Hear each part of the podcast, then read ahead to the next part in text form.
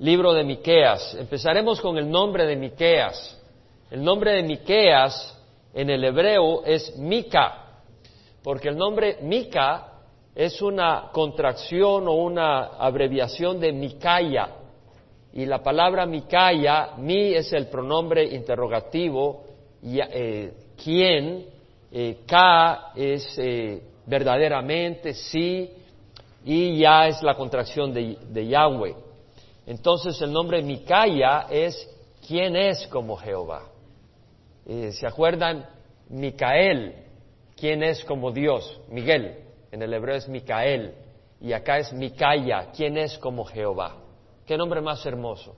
O sea, declarando que no hay nadie tan grandioso como nuestro Dios. Y lo estuvimos viendo con las fotos, con, los, con el video. La hermosura de la creación de nuestro Dios es un Dios poderoso, es un Dios lleno de justicia, es un, Dios lleno de pureza, de perfección, de gracia y misericordia. No hay nadie como Jehová. Y ese es el nombre que llevaba este profeta.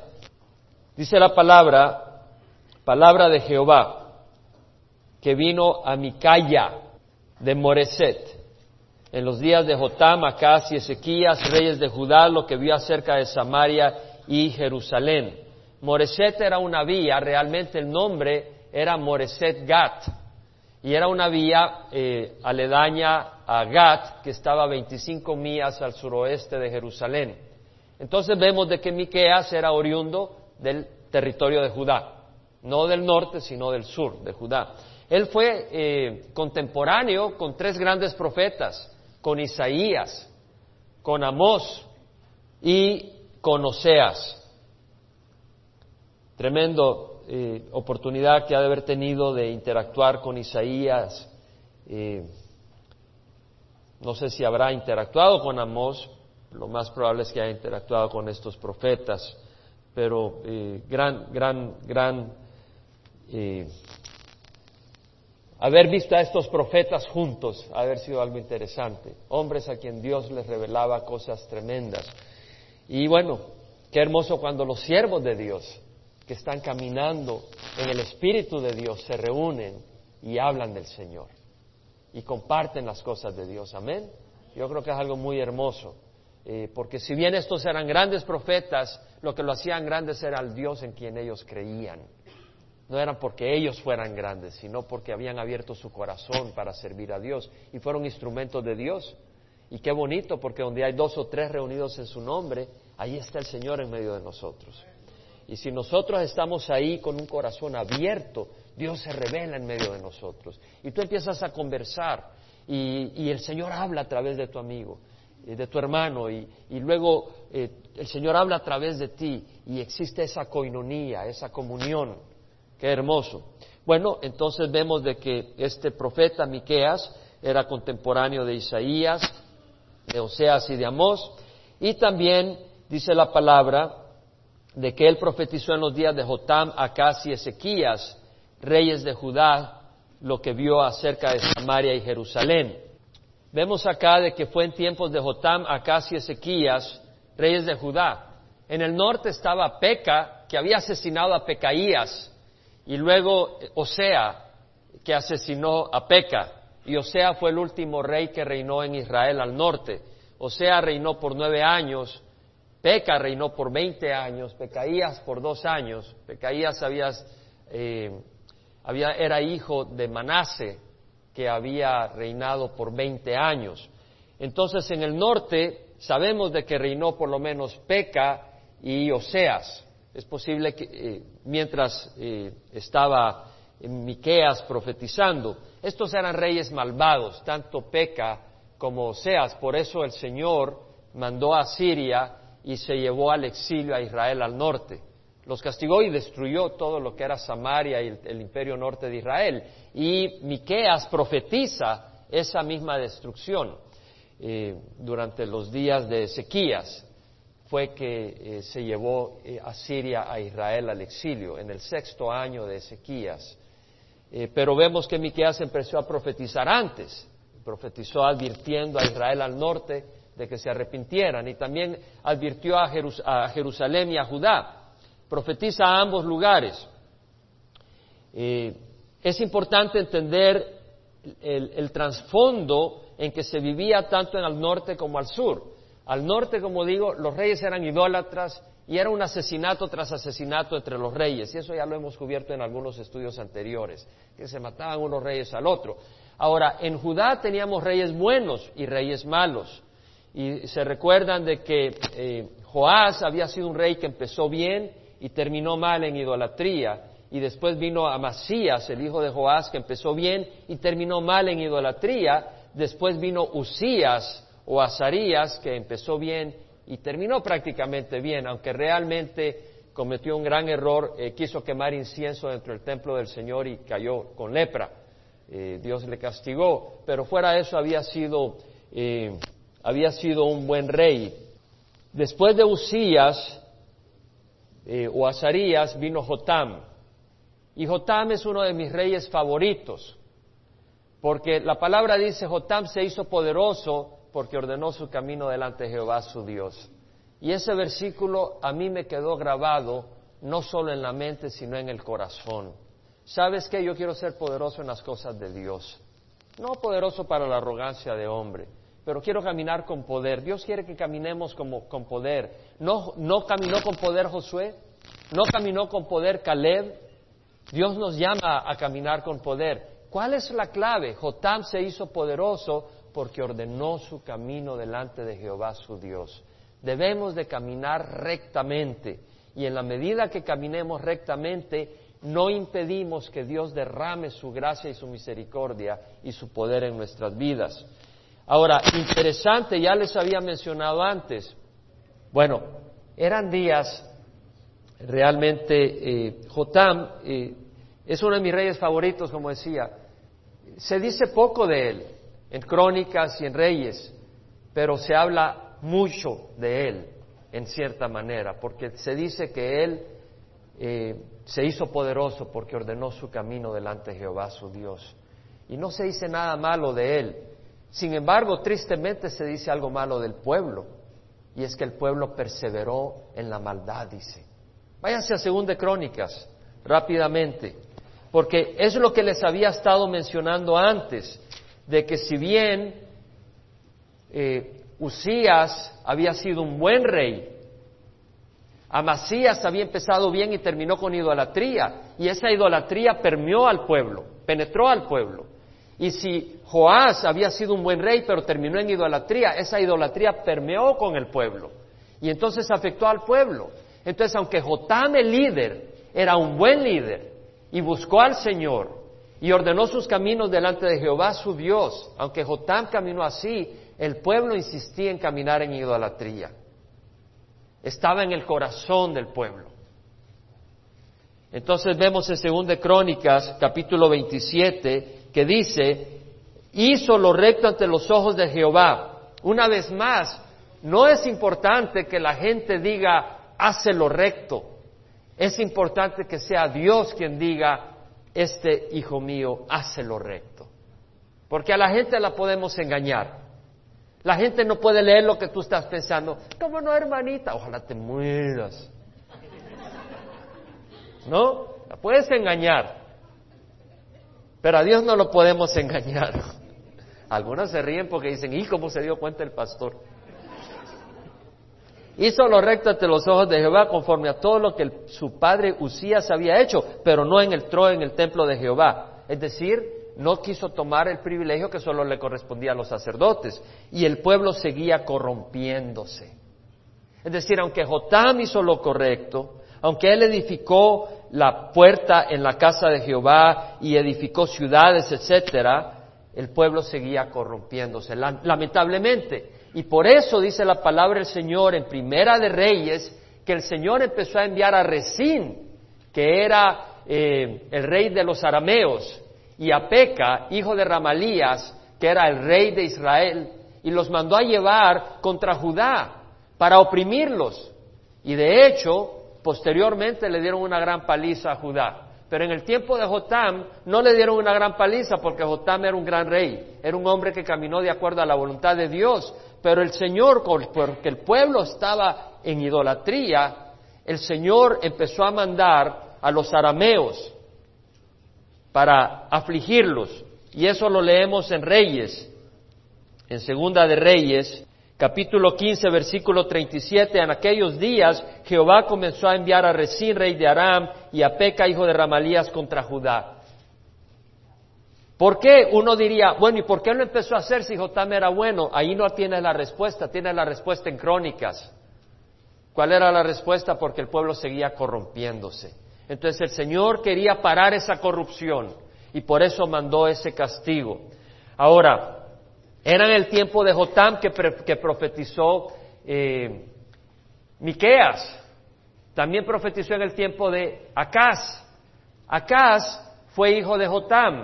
Jotam tenía 25 años cuando empezó a reinar y reinó por 16 años. Cuando se murió joven de 41 años. ¿Y por qué se murió joven? Pienso varias razones. Primero, solo Dios sabe. Solo Dios sabe. Puedo pensar alguna de las razones. Una de las razones yo creo que Dios dijo, este pueblo no merece un rey así. Este pueblo es un pueblo corrupto y este hombre lo quiero conmigo, porque era un siervo de Dios. Y le dio 41 años de vida. No vivió una vida larga, pero vivió una vida completa. Porque fue, sirvió e hizo lo que Dios le pidió que hiciera. Que fuera esa luz. No es el número de años que vivimos, es cómo los vivimos. Y después de Jotam, eh, vemos de que vino eh, Acaz, como digo, y Acaz reinó 16 años, él tenía 20 años cuando empezó a reinar, y fue un rey malvado. Este rey eh, quemó incienso a los Baales y en el valle de Benjinón, al sur de Jerusalén, sacrificó a su hijo, lo quemó, a Molec. Eh, también puso lugares altos en los, en, los, en los, montes de Judá, de Jerusalén. Estamos hablando de reyes en, Judá ahorita. En el monte de Judá, en los montes de Jerusalén, eh, en las partes altas, ponía altares a dioses paganos. Y Dios le castigó, mandó a los arameos y le dieron una gran paliza. También mandó a Israel y Peca, eh, que vino con su ejército, causó una gran mortandad a, los de Judá. Eh, todo eso era para que él se arrepintiera. Lo que hizo Peca, pidió ayuda a Siria. Entonces Asiria vino y le dio una paliza a los arameos y se los llevó al exilio. Destruyó a los arameos que eran enemigos de Judá y de Israel. Pero hizo algo muy malo eh, Acaz, porque cuando fue a encontrarse con el rey de Asiria a Damasco, ahí vio el, el el altar que había tenido el templo de Damasco y mandó información que le hicieran en Jerusalén un altar igual. Entonces él puso su altar eh, idólatra al semejanza del de Damasco en el templo de Dios y el altar de bronce del templo de Dios que estaba entre el altar que él había puesto y el templo lo puso hacia el norte y llamó al templo, al, al altar pagano lo llamó el gran altar. Eh, terminó cerrando las puertas del templo y destruyendo eh, utensilios de oro del templo. Eh, fue un hombre muy malvado y trajo toda la idolatría y por supuesto la gente en Jerusalén y en Judá se lanzó a la idolatría.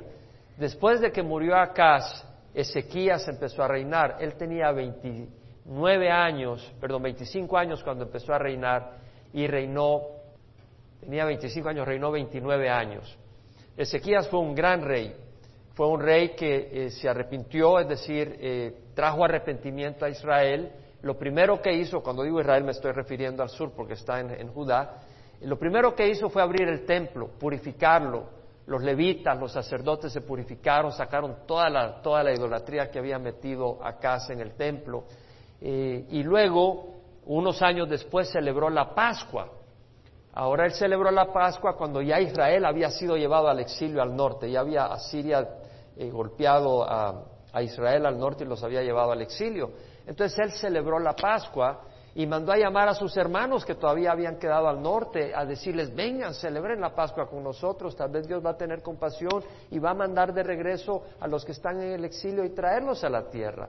Y buscó que la gente se arrepintiera y hubo un gran avivamiento durante sus días.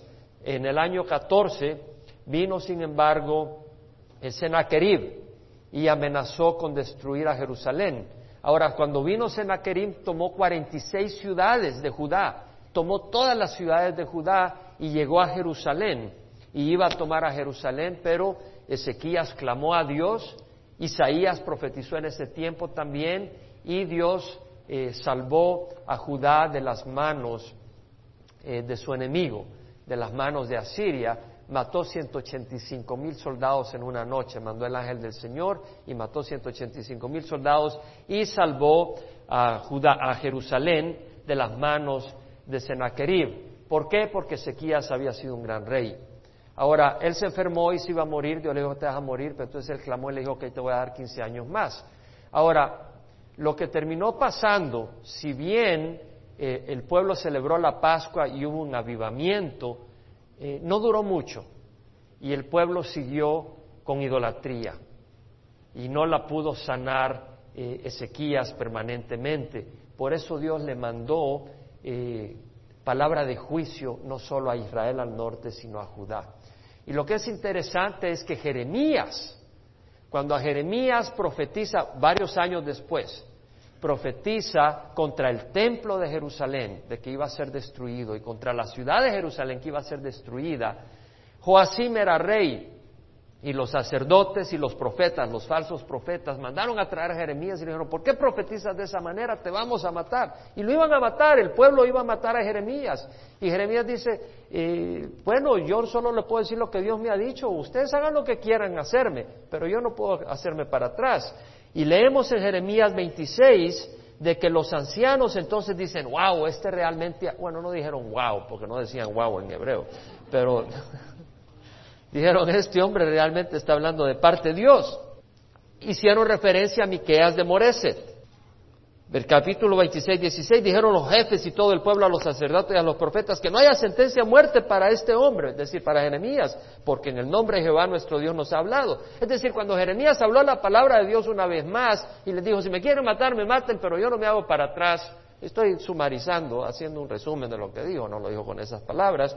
Eh, ellos se arrepintieron y se, levantaron algunos de los ancianos del país y hablaron a toda la asamblea del pueblo diciendo, Miqueas de Moreset, profetizó en días de Sequías, rey de Judá, y habló a todo el pueblo de Judá diciendo, así ha dicho Jehová de los ejércitos, Sión será arada como un campo, Sión es el monte de Jerusalén.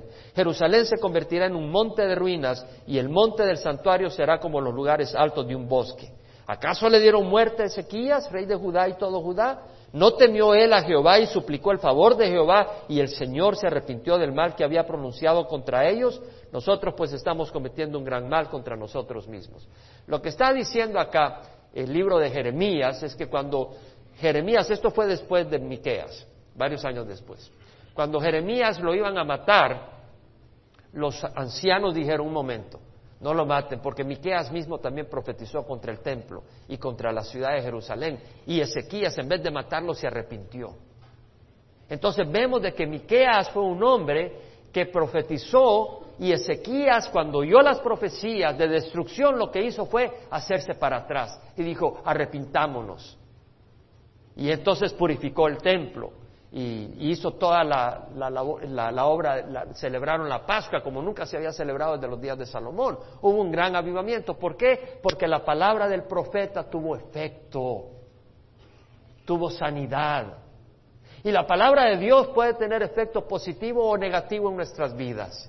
O puede tener sanidad o puede traer destrucción. Depende de con qué corazón la recibimos. Amén. Ahora vemos que dice, palabra de Jehová que vino a Miqueas de Moreset en los días de Jotam, Acas y Ezequías, reyes de Judá, lo que vio acerca de Samaria y Jerusalén. Oíd, oíd, oigamos la palabra de Dios, porque esta es la palabra de Dios. Oíd, pueblos todos, escucha tierra y cuando hay en ti, sea Jehová sea el Señor Jehová testigo contra vosotros. Jehová es testigo porque Él todo lo ve. Él no es un testigo comprado y es un testigo que ve todo. Dios ve todo. Y dice, el Señor Jehová, el Señor es Adonai, soberano, el que gobierna. El Señor Jehová es testigo contra vosotros, ¿contra quiénes? Contra Samaria y contra Jerusalén. Porque esta es profecía acerca de Samaria y Jerusalén. Samaria era la capital al norte del imperio norte de Israel, Jerusalén la capital al sur del imperio sur de Israel. Jehová desde su santo templo, Jehová desde el cielo, porque aquí Jehová sale de su lugar y descenderá y hollará las alturas de la tierra. La palabra sale ahí, es en el espíritu de como quien sale un guerrero que va a traer juicio contra aquellos que se han sublevado contra él. Jehová sale de su lugar y descenderá y hollará, es decir, pisará, aplastará las alturas de la tierra, debajo de él los montes se derritarán, derretirán, y los valles se hundirán o hendirán como la cera ante el fuego, como las aguas derramadas por una pendiente. Es decir, en forma poética, Miqueas está hablando, Micaya, me encanta el nombre en hebreo, Micaya, está hablando de cómo el Señor deja su trono en el cielo para traer juicio contra aquellos que se han rebelado contra Él. Ahora vamos a entender el carácter del Señor. El Señor no es alguien que está sediento por traer venganza. Al contrario. Pero aquí el Señor dice, ya llegó el tiempo de cobrar cuentas. Ya llegó el tiempo de traer sanidad. Y vamos a ver el corazón de Dios a lo largo de este, de este profeta. Es algo tremendo ver el corazón que tiene de Dios y lo que Él aguanta y sufre porque no quiere traer juicio. Todo esto, dice el Señor, por la rebelión de Jacob y por los pecados de la casa de Israel. ¿Cuál es la rebelión de Jacob? No es Samaria. Samaria era la capital del imperio norte. Allí estaba el templo idólatra. Además tenían en Betel y en Dan los becerros de oro, pura idolatría y lugares altos por todos lados. Dice, no es Samaria la rebelión. ¿Cómo es la rebelión? ¿Rebeldía contra qué? Contra la palabra de Dios. Tú puedes decir, oh, yo amo a Jesús, pero si tú no obedeces a Jesús, eres rebelde contra la palabra de Dios. Eres rebelde contra Jesús. ¿Cuál es el lugar alto de Judá? ¿No es Jerusalén? Es decir, el lugar alto, el lugar de, prominencia, pero la palabra textual no es lugar alto, sino los lugares altos. Y realmente lo que había hecho Acaz era poner en los lugares altos altares a ídolos falsos. Y, Jerusalén estaba llena de lugares altos para ir a los falsos. Y de hecho, durante los días de Jotam, la gente adoraba en los lugares altos en los vecindarios alrededor de Jerusalén en vez de ir al templo. Y no siempre era que adoraban a su manera a Jehová, sino que adoraban a sus dioses. Entonces, eh, eh, nos da la causa el Señor, da su causa de por qué va a traer juicio. Entonces acá viene y anuncia el juicio, dice, haré pues de Samaria un montón de ruinas en el campo. Hoy es un juicio fuerte. Haré de Samaria un montón de ruinas en el campo, lugares para plantar viñas. De hecho, ahora hay viñedos en algunos lugares de las ruinas de Samaria. Derramaré sus piedras por el valle. Samaria estaba en un monte y había un valle muy fértil. Hay un valle muy fértil. Dice, y pondré al descubierto sus cimientos. Derramaré sus piedras por el valle. Si ahora vas a Samaria, ves piedras que han sido derramadas. De las alturas de Samaria y de, sus, eh, de su ciudad han sido derramadas sobre el valle. Ahí están tal como se profetizó, tal como lo dijo el Señor. Y pondré al descubierto sus cimientos. Es decir, voy a arrasar con la ciudad de Samaria y se van a ver las fundaciones. Y esas fundaciones no fueron, no fueron muy fuertes. ¿Por qué? Porque la ciudad va a ser destruida. Pero yo te propongo que espiritualmente hablando podemos hablar de que Dios reveló la fundación espiritual de Samaria. Era religión falsa, y esa religión falsa no lo sostuvo en el día de la prueba. Amén. Y eso es muy importante, porque sabes qué, un día se van a revelar tus cimientos y los míos. Un día se van a revelar cuáles son tus cimientos. Cuando venga la prueba vamos a saber de qué estás hecho. Cuando venga la prueba vamos a saber sobre qué estás parado. Jesucristo nos habló en Mateo 7, 24 a 29. Cualquiera que oye estas palabras mías y las pone en práctica es semejante a un hombre sabio que construyó su casa sobre la roca y cayó la lluvia y vinieron los torrentes y soplaron los vientos y azotaron la casa, pero no se cayó porque había sido edificada sobre la roca. Pero aquel que escucha las palabras mías y no las pone en práctica es como aquel hombre insensato que edificó su casa sobre la arena y cayó la lluvia y vinieron los torrentes y soplaron los vientos y azotaron la casa y fue grande su destrucción. En este mundo van a haber pruebas y vamos a saber con las pruebas sobre qué roca estás. Y la buena noticia es que si estamos en Cristo Jesús, vamos a perseverar. O podremos tener enfermedades y podremos perder casas y podremos perder padres o hijos o esposas o esposos, pero el Señor no nos va a abandonar. Y ahí veremos realmente en quién estás parado. Si en Cristo o en, o en otras personas, o de quién dependes y a quién sirves y para quién vives. Todos sus ídolos serán destrozados. La gran ciudad iba a ser destruida y sus ídolos iban a ser destrozados. El Señor no es amigo de los ídolos. En Éxodo leemos, no te harás ídolo alguno, ni semejanza alguno de lo que está arriba en el cielo, ni abajo en la tierra, ni en las aguas debajo de la tierra. No les adorarás ni les servirás, porque yo Jehová tu Dios soy un Dios celoso, que castigo la iniquidad de los padres sobre los hijos hasta la tercera y cuarta generación de los que me aborrecen pero muestro misericordia a millares de los que me aman y obedecen mis mandamientos. Entonces, nada de ídolos. Ahora alguien me decía, entonces no debemos de tener imágenes. Bueno, entonces yo le contesté a esa persona, dame todo el dinero de tu billetera porque tiene imágenes. Los billetes tienen imágenes, ¿cierto? Tienen la foto. Lo que está diciendo es, el mismo templo tenía imágenes. El templo de, Jerusalén tenía dibujos y tenía querubines, pero no era para adorarlos, no era para postrarse a ellos. ¿Entendemos? Lo que el Señor castiga es agarrar un pedazo de oro, de papel, de metal, de madera y postrarte, porque Dios no es de madera, ni de oro, ni nada de eso. Dios es espíritu y debemos de adorarle en espíritu y verdad. Entonces, nada de imágenes. Y el Señor odia las imágenes. Y el Señor, en el sentido de ídolos, a los que tú le entregas tu, dedicación. Pero el ídolo no solo es físico, puede ser físico, pero puede ser la belleza física, tu ídolo. Puede ser eh, las mujeres, o una mujer, o un hombre, tu ídolo. Puede ser el poder, puede ser las riquezas. Y el Señor odia ese ídolo sí es tu ídolo. Y un día serán destrozados, así como los ídolos de Samaria fueron destrozados. El Señor profetizó y un día los destruyó. Pero si tú tienes un ídolo, va a ser destrozado. Todo Dios va a ser destrozado excepto el que vive y reina por siempre. El único Dios que no va a ser destrozado es Jesucristo, Dios. Entonces, Sabiendo de que estas cosas han de ser así, seamos sabios.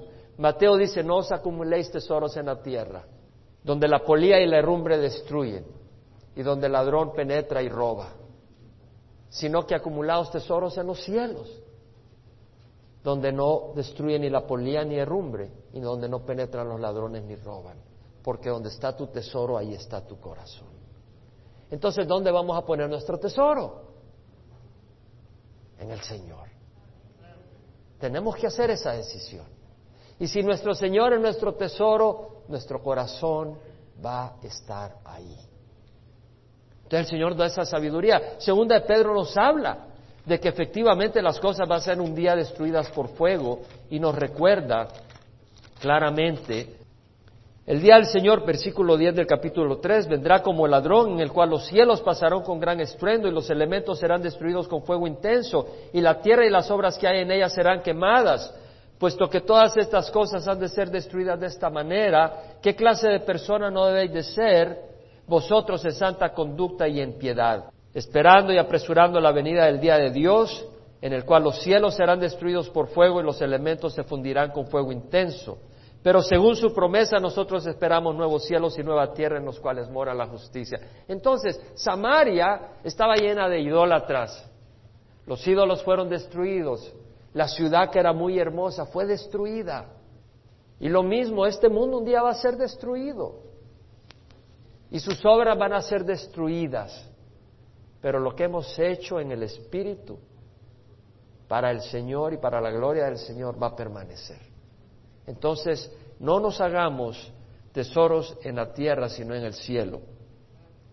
Dice eh, Miqueas 1, todas sus ganancias serán quemadas por el fuego y asolaré todas sus imágenes, porque las juntó de ganancias de ramera y a ganancias de ramera volverán. Todas sus ganancias serán quemadas por el fuego. Había injusticia, había opresión, la gente influyente y poderosa robaba terrenos, compraba terrenos usando influencia y haciendo lo que no debía de hacer, y tomaba ventaja y dejaba a la gente sin sus tierras. Entonces sus ganancias iban a ser destruidas también en el sentido de la gente que hacía ganancias injustamente, pero también de los ídolos. Aquellos que hacían ídolos hacían su dinero, pero iban a quedar destruidas todas sus ganancias porque Dios iba a traer su ira. Aquellos que compraban ídolos estaban ganando según ellos, porque al, comprar un ídolo ellos ya tenían algo con que interceder para lograr favor divino de los cielos. Era su ganancia, pero Dios iba a destruir todo eso. Dice, las juntó de ganancias de ramera. Habían rameras, habían prostitutas de templos en los lugares altos, habían ah, eh, prostitutas en, lo que era el ritual religioso, donde las personas se allegaban y parte del ritual religioso incluía actos sexuales inmorales. Entonces estas prostitutas eh, podían recibir su ganancia y el Señor iba a destruir todo eso. Pero también había prostitución espiritual, porque aquellas personas que estaban cometiendo idolatría eran adúlteros espirituales. Y también, así como ellos habían eh, prostituido ellos mismos con adulterio espiritual, dice la palabra, y a ganancia de ramera volverán. Es decir, ellos mismos iban a hacer ganancia de ramera para otros. Otras naciones iban a venir y las iban a tomar y ellos iban a hacer ganancia. Y esas naciones también eran naciones de muchos ídolos. Eran naciones infieles, no eran fieles a un Dios. Entonces vemos que dice, y a ganancia de ramera volverá. Dios está dando su castigo. Leámoslo de nuevo, habiéndolo ya explicado, leámoslo con entendimiento. Haré pues de Samaria un montón de ruinas en el campo, lugares para plantar viñas, derramaré sus piedras por el valle, pondré al descubierto sus cimientos, todos sus ídolos serán destrozados, todas sus ganancias serán quemadas por el fuego, asolaré todas sus imágenes porque las juntó de ganancias de ramera y a ganancias de ramera volverán. El Señor está hablando de la destrucción que traerá, pero luego veamos la respuesta del profeta. El profeta dice, por eso me lamentaré y gemiré. El profeta no se ríe, el profeta no se goza, el profeta tiene el corazón de Dios. Y dice, me lamentaré, gemiré, andaré descalzo y desnudo. No, no quiere decir en pelota, pero quiere decir que la túnica externa se la quita y anda con su ropa interior como símbolo de gran dolor, con gran dolor, con duelo. Dice, daré aullidos como los chacales, aullaré como los chacales y lamentos como las avestruces. Dice J. Vernon McGee que no sabía que las avestruces se lamentaban, pero que anduvo en el San Diego Zoo y que un día oyó algo como, uh, como que se no, pude leer el sonido, porque el sonido no se puede leer, pero dice que se oía un lamento que daba, ¿y qué es eso? Y le dijeron, son las avestruces. loco, dijo. Y de repente vi un puño de avestruces ahí lamentándose. Dice, nunca había oído a ningún animal lamentarse así, dice. Dice que las avestruces se lamentan, pero terrible. Se estaban lamentando y dice, así me voy a lamentar. Lo que nos está dando una figura del dolor que el profeta tiene. Y ese es el dolor que Dios tiene. Dios no quiere traer juicio, pero era la única manera de traer sanidad a Israel. Es incurable su herida, pues ha llegado hasta Judá, se ha acercado hasta la puerta de mi pueblo, hasta Jerusalén. Es incurable su herida. Es decir, Israel ha resistido tanto la palabra de Dios que ya no puedo hacer nada. Y la única manera de hacer algo es cortando. ¿Entendemos? Puedes tener el brazo con una herida incurable. ¿Qué es lo que tiene que hacer? Te lo tienen que cortar. Tengo entendido, eh, eh, a veces tiene una diabetes y te salió una herida grave y no te sana, te tienen que cortar el cuerpo, el, brazo o la pierna. Entonces dice, tengo una herida incurable. Israel tiene una herida incurable, pero también se refiere a que trae al enemigo sobre Israel, a Siria. Y Asiria vino y en el año tercero, perdón, en el año sexto de Oseas, la sitió, asitió a Samaria, y en el año noveno de Oseas se la llevó al exilio. Pero luego vimos que Sennacherib entró a Judá y se tomó 46 ciudades, se lo mencioné, y que luego Dios rescató durante los días de Ezequías a Jerusalén pero sí se llevó 46 ciudades y, y, trajo gran destrucción. Dice, pues ha llegado hasta Judá, se ha acercado hasta la puerta de mi pueblo, hasta Jerusalén. O sea, está profetizando. Ahora viene y hace un juego de palabras para, eh, en forma poética, hacer sentir el dolor y la destrucción que venía. En Gad no lo anuncies. Gad fonéticamente suena igual que decir o anunciar en el hebreo. Gad era una ciudad filistea. Dice, no la anuncies para que los enemigos no se gocen de que hemos sido destruidos. Tampoco lloréis, no lloréis para que no se den cuenta los enemigos de nuestro dolor. En Betlejafra, revuélcate en el polvo. Betlejafra, Bet es casa, Leafra de polvo. En la casa de polvo, revuélcate en el polvo. El polvo se echaba uno en la cabeza cuando estaba de duelo, de gran dolor y, dice, va a ser tan terrible la destrucción que te vas a tener que revolcar en el polvo, no solo echarte polvo en la cabeza. Vete al cautiverio. La palabra cautiverio no está literalmente, dice, vete, habitante de Zafir. Zafir en el hebreo es hermosura, algo lindo. Dice, en vergonzosa desnudez, un juego de palabra. Zafir era un pueblo, una ciudad. Dice, los de el lugar hermoso, los del lugar encanto, van a salir en vergüenza al exilio. La que habita en Sanán, Sanán quiere decir salida, escape, no saldrá. No saldrá por temor, porque viene el enemigo. La lamentación de Bet Esel es que él quitará de vosotros su apoyo. Bet Esel, casa de quitar. Ahí le quitará el Señor su apoyo porque se debilita esperando bien la que habita en Marot. Marot quiere decir amargura en el hebreo. Dice, la gente que vive en Marot se van a, se van a desinflar y van a, van a estar en amargura por la calamidad que ha descendido de Jehová hasta la puerta de Jerusalén. Mira, cuando viene calamidad por un enemigo, tú clamas al Señor, pero si la calamidad, la calamidad viene de la mano del Señor porque rehusas arrepentirte, no tienes a dónde escapar. Unce al carro los corceles, habitantes de Laquis.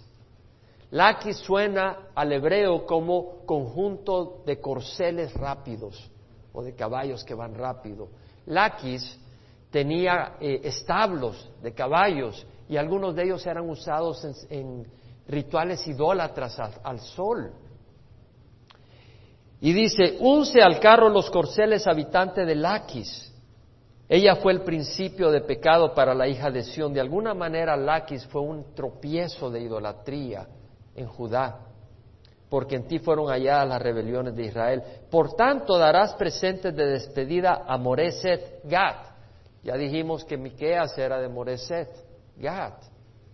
Ahora, lo que está diciendo, darán presentes de despedida a Moreset Gat, es como cuando alguien se comprometía a la novia le daban presentes de despedida porque se iba con su novio. Y Moreset Gad se iba a ir con su nuevo novio a Siria. Es lo que estaba diciendo. De hecho, Moreset quiere decir comprometida. La casa de Axib será un engaño. Axib quiere decir engaño. Y las casas de Axib van a ser un engaño, es decir, las familias, los líderes de Axib no iban a poder apoyar a Israel contra el enemigo. Dice la palabra del Señor, algunos confían en carros y otros en caballos, mas nosotros confiamos en el nombre de Jehová nuestro Dios. Ellos, se doblegaron y cayeron, mas nosotros nos hemos levantado y nos mantenemos en pie. ¿En quién confiamos? Además traeré contra ti al que toma posesión, o oh habitante de Maresa. La palabra Maresa suena como conquistador. Hasta Adulam se irá la gloria de Israel. Arráncate los cabellos y ráete por los hijos de tus delicias. Ensancha tu calva como la de Wiltre, porque irán al cautiverio lejos de ti. Vemos el dolor que los hijos de Israel iban a ir al cautiverio iban a ir al cautiverio. Dice, eh, ah, pélate la cabeza como símbolo de, de lamento. Ahora, el Señor no quería traer juicio, pero la palabra dice que el que después de mucha represión endurece la cerviz, de repente será quebrantado y sin remedio, después de mucha represión. El Señor no quiere, dice la palabra, que de tal manera amó Dios al mundo que dio a su Hijo unigénito, para que el que crea no se pierda, mas tenga vida eterna. El Señor nos ama, ha dado a su Hijo. Los hijos iban a ir al cautiverio, los hijos iban a sufrir por los padres, por la maldad de los padres. Si una persona anda tras licor y drogas y se acaba el dinero, su esposa le pide pan, no hay, sus hijos le piden leche, no hay, sufren sus hijos. No es que Dios quiera que tus hijos sufran, pero Dios te ha hecho libre y, te ha dado una gran responsabilidad de que cuides y crezcas a tus hijos. Y si tú fallas, no es la culpa de Dios y tus hijos van a sufrir. Pero si ellos claman a Dios, Dios tendrá cuidado de ellos. Pero van a sufrir. Si rompes la ley y vas a la cárcel, tus hijos van a sufrir. Pero si ellos claman a Dios, van a encontrar un Padre muy superior pero van a sufrir. Si te metes con prostitutas y homosexuales y te pegan el SIDA y luego se lo das a tu cónyuge y nace el bebé con SIDA, tus hijos sufren. Y ocurre esto en todo el mundo. No es lo que Dios quiere. Tenemos una gran responsabilidad en nuestras manos. Tenemos una gran responsabilidad en las manos como padres. Mujer embarazada, si te emborrachas, te drogas, tus hijos que están en el vientre van a salir afectados. El miércoles pasado hablábamos de la importancia también de la responsabilidad de instruir a nuestros hijos. Entonces hay dos aspectos.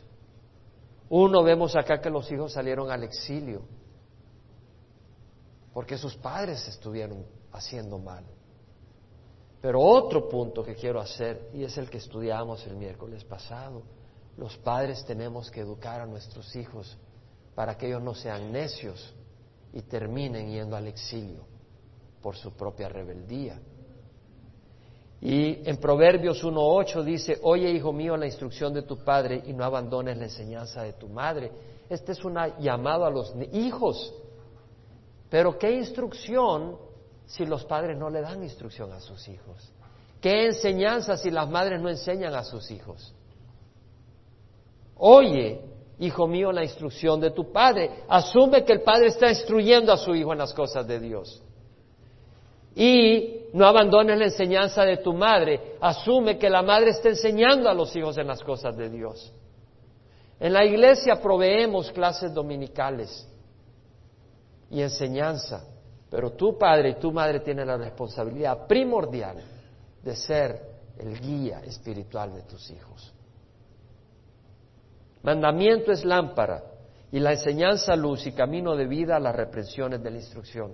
Tienes que reprender también. Proverbios 4:13 dice, aférrate a la instrucción, no la sueltes, guárdala porque ella es tu vida. Pero ¿cuál instrucción si no se la das a tus hijos? Padres, ustedes tienen una responsabilidad seria y grave. Y yo se las declaro proféticamente en el nombre del Señor. de instruir a sus hijos en el camino de Dios. Dios los ha, los ha llamado a ustedes a esa responsabilidad. Y lo bueno es que les ha dado su palabra y el Espíritu Santo para llevar a cabo la obra. No los ha abandonado. Y lo bueno es que qué hermoso que nosotros que tenemos al Señor podemos entender esa responsabilidad. Mientras que los que no conocen al Señor están en oscuridad, tratando de ver cómo hacer las cosas. No para regocijarnos, sino para ayudarles a que conozcan al Señor y ellos puedan instruir a sus hijos también en el camino. No garantiza que tus hijos van a seguir en el camino de la verdad, pero después de que toquen fondo van a regresar, porque a veces la necedad está en el corazón del hombre y hasta que es golpeado varias veces reflexiona y dice, regreso a la casa de mi papá, he estado comiendo el bagazo de los elotes con los cerdos, mejor regreso donde mi papá. ¿Qué es lo que hizo el hijo pródigo? Y el padre lo recibió con un gran abrazo a su debido tiempo. Si bien continúan los juicios del Señor y mucha enseñanza, también hay unas promesas muy lindas. Y no me gusta solo traer un mensaje de la ira del Señor, pero creo de que el mensaje que hemos tomado también tiene palabras muy hermosas. Y en la que quiero reflexionar es en la de Mateo 7, donde dice que todo aquel que oye mis palabras y las pone en práctica es semejante a un hombre sabio que construyó su casa sobre la roca. Vino la lluvia, cayó la lluvia, vinieron los torrentes, soplaron los vientos, azotaron la casa, pero no se cayó porque había sido construida sobre